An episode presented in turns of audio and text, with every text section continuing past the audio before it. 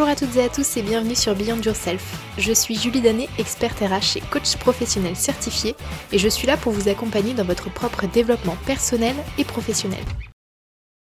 Bonjour à toutes et à tous, je vous retrouve aujourd'hui pour parler entretien de recrutement. Pourquoi? Parce que je suis issue du monde des ressources humaines, comme vous le savez déjà, et j'en ai vu vraiment de toutes les couleurs en ce qui concerne le recrutement. Ça fait donc 6 ans que je suis dans ce domaine-là en CDI, et autant vous dire que il y a encore des personnes qui n'ont pas compris les principes de base au niveau du recrutement et je me suis dit que ça pouvait faire un bon sujet de podcast pour vous aider justement à préparer tout ça. Et je vous rappelle également que j'ai une offre de coaching express qui peut notamment euh, intervenir sur ce type de problématique si jamais vous avez des entretiens à venir et que vous avez besoin de quelqu'un justement pour vous motiver, pour vous aider à préparer tout ça, n'hésitez pas à me contacter pour qu'on puisse en discuter ensemble parce que je peux tout à fait vous driver sur ce type de sujet. Voilà, maintenant que c'est dit, ce que je vous propose c'est de faire ce podcast en trois temps. Déjà, on va aborder le avant entretien, comment on fait déjà pour postuler un peu de manière smart. Ensuite, pendant l'entretien, comment on fait pour donner de sa personne et donner envie au recruteur en face. Et dans un troisième temps, on verra l'après-entretien sur deux aspects différents, le côté relance et le côté ressenti personnel. Voilà, j'espère que le programme va vous plaire et pourra vous être utile. Si jamais c'est le cas, n'hésitez pas à partager le podcast autour de vous parce que si ça vous est utile à vous, ça sera aussi potentiellement pour quelqu'un d'autre et ça pourra aussi moi m'aider à diffuser toutes ces informations un peu plus largement. Alors c'est parti Déjà, dans un premier temps, avant l'entretien, on ne fait pas n'importe quoi. On optimise son CV, les CV qui font 3 km de long alors qu'on a 2 ans d'expérience, on arrête tout de suite. Déjà, même quand on a 15 ans d'expérience, avoir des CV de 15 pages, je peux vous dire que c'est vraiment l'enfer et qu'on ne s'arrête pas dessus.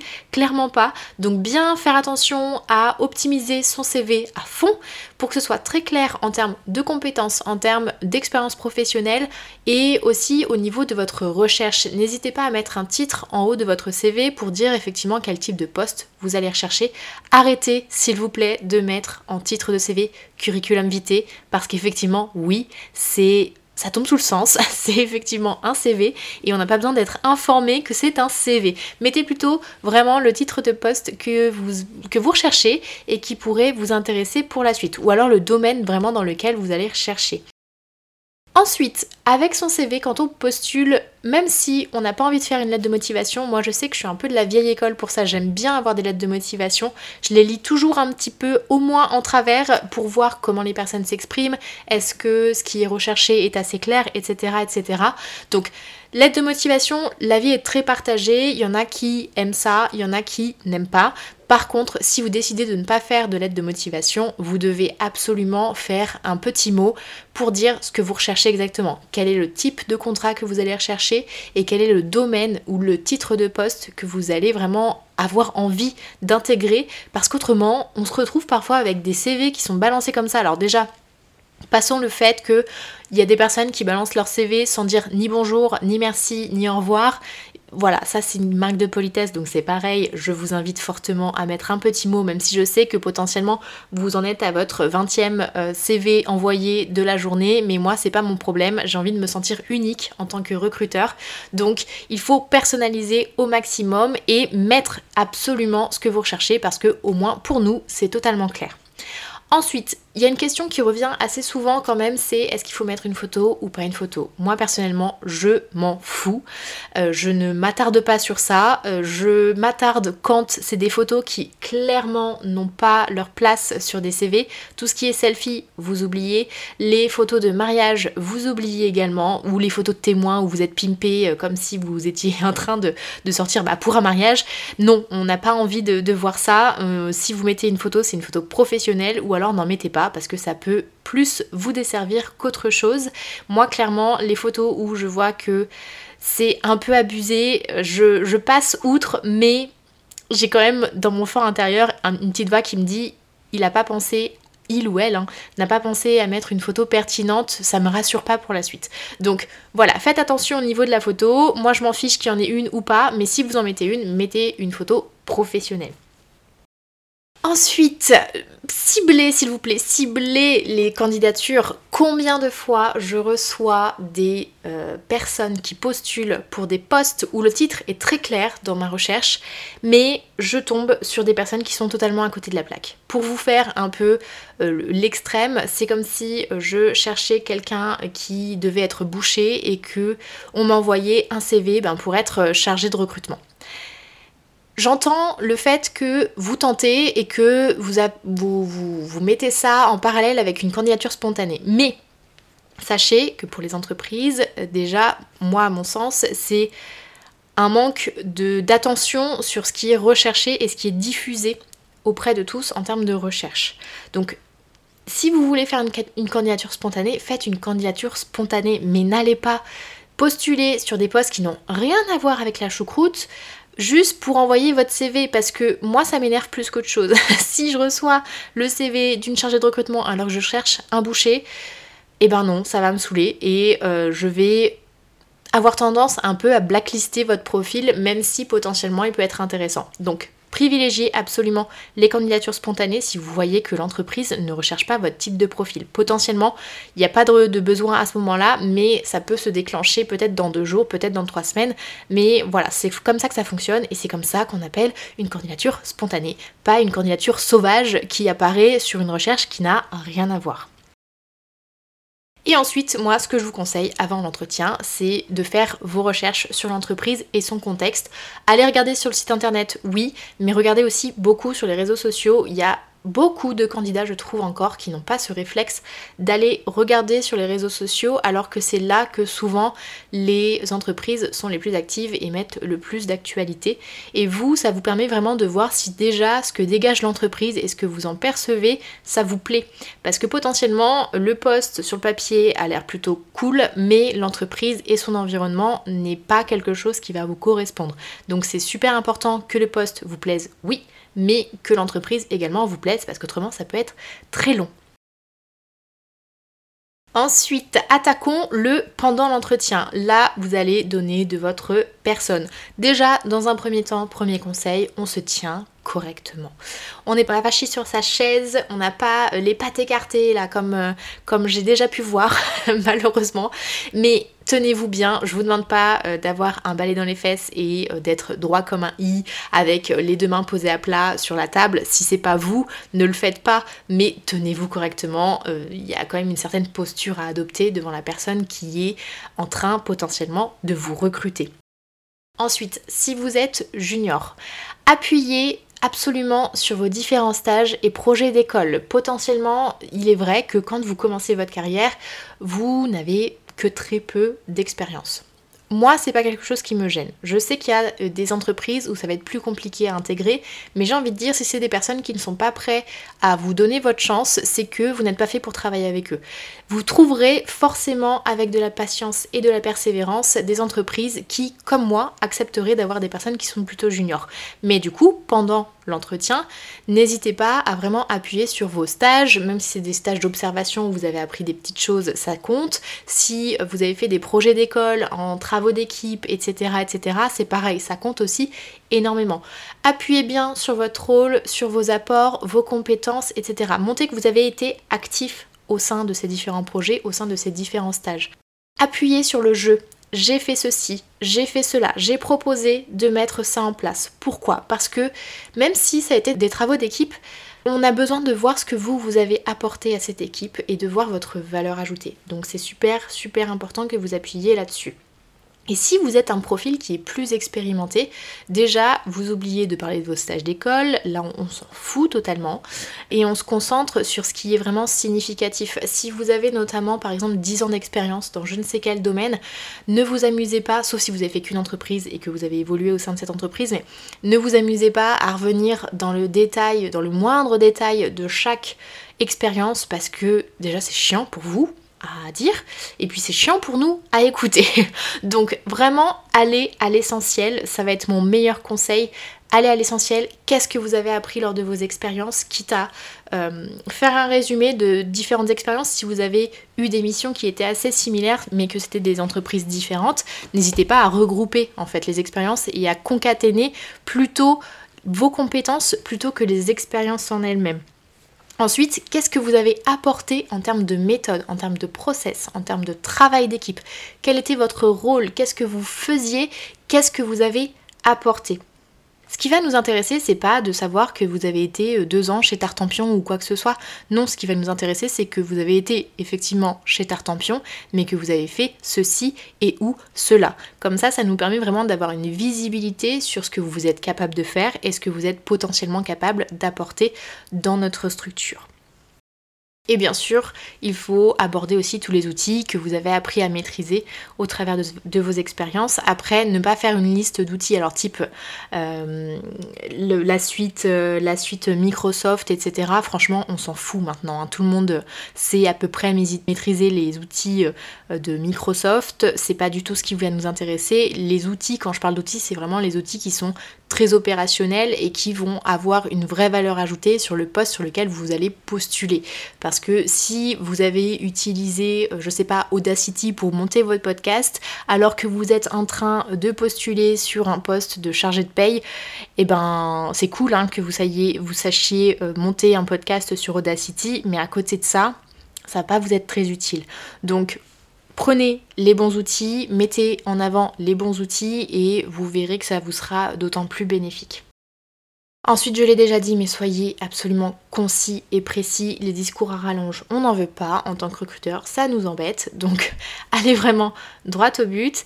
Et n'hésitez pas, justement, pour être sûr que vous êtes bien concis et précis, à vous entraîner à parler de votre discours, à parler de votre parcours, pardon, et n'hésitez pas à vous entraîner à parler de votre parcours, que vous le fassiez devant quelqu'un ou que vous le fassiez tout seul. L'objectif c'est juste que votre parole se fluidifie et que vous ayez les bons réflexes, savoir sur quoi appuyer, etc. etc. Et plus vous allez maîtriser et plus ce sera fluide une fois que vous allez euh, le donner, ce discours, à quelqu'un d'autre. Pour autant, ne récitez pas pour réciter, c'est quand même votre parcours que vous allez euh, aborder et vous êtes censé quand même maîtriser ce parcours. Donc n'en faites pas un langage très robotique, mais vraiment donnez de la vie à votre discours, donnez de la vie à votre parcours parce que c'est vous que vous vendez. Donc vraiment, euh, soyez vous-même, montrez votre personnalité, c'est ça qui va être important parce que si vous n'êtes pas à l'aise à montrer qui vous êtes en entretien, ce sera potentiellement difficile plus tard. Donc je sais que parfois c'est un peu compliqué parce que tout le monde n'est pas super à l'aise avec la prise de parole, notamment devant des personnes qu'on ne connaît pas, mais essayez vraiment de montrer qui vous êtes dans ce discours parce que c'est le moment où le recruteur a besoin de savoir qui il a en face de lui parce que potentiellement c'est une personne avec qui il a envie de travailler. Donc c'est super important qu'on puisse lire la personne que vous êtes à travers tout ça. Bien sûr, l'objectif ici c'est de vous vendre, donc vous allez absolument montrer votre valeur ajoutée et euh, si vous, vous intégrez cette entreprise, qu'est-ce que vous allez pouvoir apporter. C'est pour ça que tout le travail que vous avez fait en amont à comprendre le contexte, les enjeux, potentiellement la stratégie, etc. de l'entreprise avec cette ouverture de poste, vous allez pouvoir sur cette analyse-là mettre en place, vous, quelles compétences vous allez pouvoir mettre en place justement pour apporter cette valeur ajoutée auprès de cet employeur. Et soyez absolument convaincu de ce que vous dites, parce que si vous dites oui, euh, je suis euh, bon en mathématiques, enfin je crois, là, la personne en face de vous, elle va se dire mais euh, est-ce que cette personne est vraiment forte en, mathématiques? Donc soyez convaincus de ce que vous dites. Ne survendez pas vos compétences si vous savez que vous ne les maîtrisez pas. Ne mentez pas.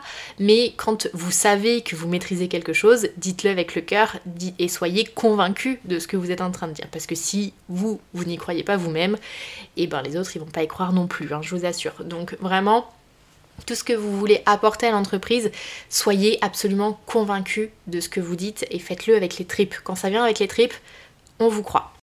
Pour vous aider à justement parler avec les tripes, ce que je vous conseille, c'est d'avoir votre objectif en tête. Pourquoi vous avez postulé à cette entreprise? Pourquoi vous avez postulé à ce poste? Pour vous, comment vous vous projetez? Qu'est-ce que ce poste va vous apporter dans votre projection de carrière? Comment ce poste va vous permettre d'avancer dans votre projet professionnel. Faites-en quelque chose, vraiment un outil qui va vous être utile et ayez bien ça en tête. Si vous avez votre objectif avec le pourquoi du comment bien en tête, vous êtes certain que quand vous allez parler et vous allez vous investir un peu plus naturellement dans ce que vous dites et dans ce que vous avez envie de démontrer. Donc ayez bien votre objectif en tête parce que ça va se ressentir aussi en face chez le recruteur. Ensuite, assez classique, mais montrez-vous curieux sur l'entreprise, sur l'équipe, sur le service, les objectifs, la stratégie en cours, etc., etc. Ça, déjà, vous, ça va vous être utile pour la suite si vous intégrez cette entreprise. Et puis, en face, le recruteur, il va être content de voir qu'effectivement, vous vous intéressez réellement à ce qu'il a proposé et euh, ce que l'entreprise a aussi en termes d'objectifs et euh, d'évolution, etc., etc. Et quand on clôture, forcément, on demande la suite du process. Pourquoi? Parce que vous avez envie de savoir quand est-ce que vous allez avoir un retour déjà, euh, pour savoir où vous allez et euh, sous quel délai, voilà, vous aurez une réponse et pour vous aider aussi pour l'après-entretien. Et justement, l'après-entretien, qu'est-ce que c'est? Pour moi, il y a deux aspects vraiment à avoir en tête. Il y a le côté très entreprise avec tout ce qui est relance et justement suivi du process comme je viens de l'aborder. Et il y a aussi le côté ressenti personnel qui pour moi est essentiel. Euh, déjà, donc dans un premier temps, moi ce que je vous conseille, c'est de faire un petit mail de motivation. Si vous avez l'entretien le matin, bah, faites un, petit mail le soir ou le lendemain matin pour dire que voilà, vous avez apprécié l'échange. Dire aussi ce que vous avez un, peu retenu euh, du poste et euh, de l'entreprise et pourquoi ça vous intéresse et confirmer votre intérêt pour le poste si jamais c'est le cas. Voilà, faire un petit mail, ça fait toujours plaisir. Le recruteur, il va être content de voir qu'effectivement vous avez apprécié l'échange et que vous êtes toujours motivé. Si vous décidez de faire une relance, si vous avez besoin de faire une relance, pour moi la relance elle est à faire justement quand la deadline qui a été annoncée par le recruteur a été dépassée. Avant ça, on ne relance pas parce que potentiellement, eh bien, le recruteur n'a pas terminé euh, ses process en cours et c'est pour ça que tout simplement il n'est pas revenu vers vous. Donc si vous avez annoncé une date, attendez que cette date passe. Et même quand euh, la date arrive ne le faites pas à la première heure. Euh, quand euh, voilà il vous a annoncé vendredi matin ne le faites pas à vendredi 8h un mail pour dire ok bonjour je suis là non vous attendez un petit peu quand même parce que potentiellement la vie d'entreprise, les deadlines de la personne, etc., ne lui ont pas permis de revenir vers vous tout de suite. Donc si jamais la deadline c'était vendredi matin, ne relancez pas forcément vendredi après-midi, attendez plutôt le lundi, parce que peut-être que la personne a eu une surcharge de travail inattendue et qu'elle n'a pas pu ben, justement revenir vers vous comme elle l'avait euh, annoncé. Et au niveau des relances, on n'est pas dans le harcèlement, s'il vous plaît, pas 50 mails, pas 50 appels. Vous faites un premier petit mail, comme ça, ça permet à la personne de revenir vers vous ben, dès qu'elle a un petit moment. Euh, et puis vous faites une deuxième relance peut-être par téléphone quelques jours après, si jamais vous voyez que vous n'avez toujours pas de réponse. Mais on évite le harcèlement parce que ça, ça peut potentiellement jouer dans la balance, mais du mauvais sens. Donc voilà, je vous conseille pas de tomber dans la relance un peu trop insistante parce que ça agace. Et sur le côté ressenti personnel, ça, je, vais vraiment insister là-dessus parce que il y a beaucoup trop de personnes qui prennent des postes un peu par défaut, un peu par un sentiment d'obligation. Et moi, j'ai été dans ce cas-là il y a euh, quelques années maintenant. Je, je l'ai raconté dans, un ancien podcast justement sur euh, quand j'ai quitté mes jobs. Et en fait, j'ai pris un poste parce que j'avais peur d'être en inactivité et que voilà, je voulais pas être au chômage trop longtemps et que j'avais besoin de m'occuper. Et du coup, j'ai pris un poste un peu par défaut parce que voilà, je, je me voyais pas ne pas travailler. Sauf que j'ai accepté ce poste alors que vraiment le ressenti en entretien avait été horrible, mais je, n'exagère même pas. Je suis sortie de l'entretien en pleurant, donc autant vous dire que c'est vraiment c'était vraiment terrible, mais j'ai quand même fait le choix d'accepter le poste qui m'a été offert d'ailleurs. Je, ne comprends toujours pas pourquoi, euh, mais euh, je l'ai accepté à contre-coeur alors que je savais que mon corps m'avait clairement fait sentir que c'était pas du tout l'entreprise ni le poste fait pour moi. Et ça s'est très mal passé par la suite. Je suis restée un mois et demi dans cette entreprise, donc autant vous dire que ça a été très express. Tout ça pour dire que le ressenti, quand vous avez un, ressenti très positif ou très négatif en entretien, il est super important.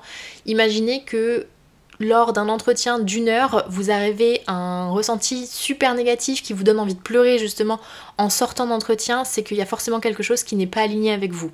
Euh, une personne que vous rencontrez lambda n'a pas à vous faire sentir comme une merde ou à vous donner envie de pleurer quand vous passez une heure seulement avec cette personne. Donc ça c'est super important. S'il y a un truc qui vous dérange et que vous sentez que dans votre corps il y a un truc qui s'est pas passé tout à fait normalement euh, lors de cet entretien, et ben c'est un signe que potentiellement c'est pas un bon signe justement euh, d'aller dans ce type euh, dans ce type d'entreprise et que ça ne vous correspond pas.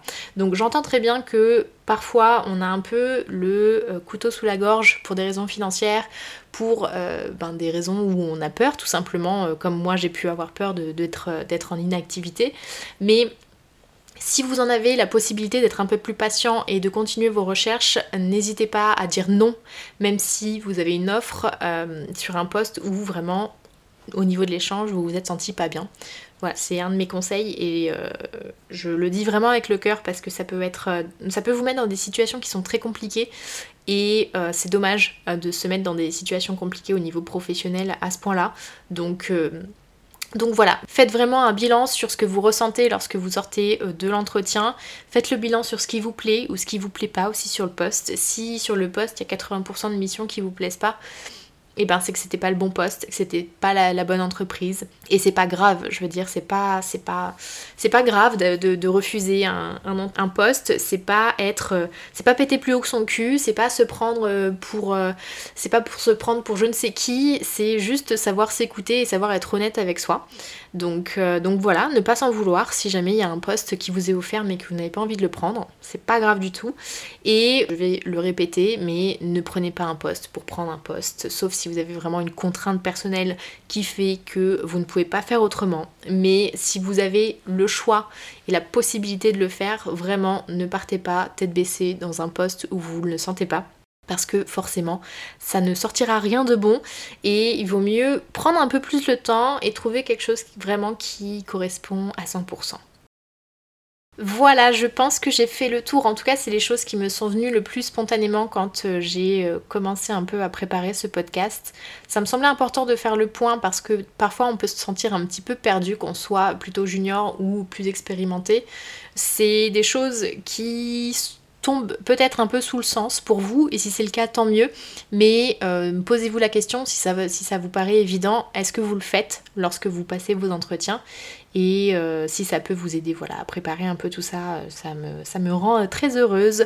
N'hésitez pas du coup à revenir vers moi si vous avez besoin d'un point de vue extérieur justement sur la préparation de vos entretiens. On peut toujours voir ensemble pour mettre en place un coaching express et pendant 1h30 travailler exclusivement sur ce projet professionnel que vous avez, ça me fera, plaisir. Donc euh, voilà, j'espère que ça vous aura été utile. N'hésitez pas à le partager, je répète, mais euh, si ça vous est utile à vous, ça peut l'être pour d'autres personnes. Donc partagez-le autour de vous. N'hésitez pas à vous abonner aussi sur la plateforme sur laquelle vous m'écoutez, à me laisser 5 étoiles et un commentaire sur Apple Podcast ou iTunes et me retrouver sur les réseaux sociaux pour avoir tous mes conseils au quotidien. Je suis le plus, euh, la plus présente sur Instagram et un peu moins sur LinkedIn, mais ça devrait changer dans les semaines qui arrivent, donc n'hésitez pas à me rejoindre là-dessus. Et je vous souhaite une excellente semaine, une excellente journée, peu importe le moment auquel vous m'écoutez. À très vite, ciao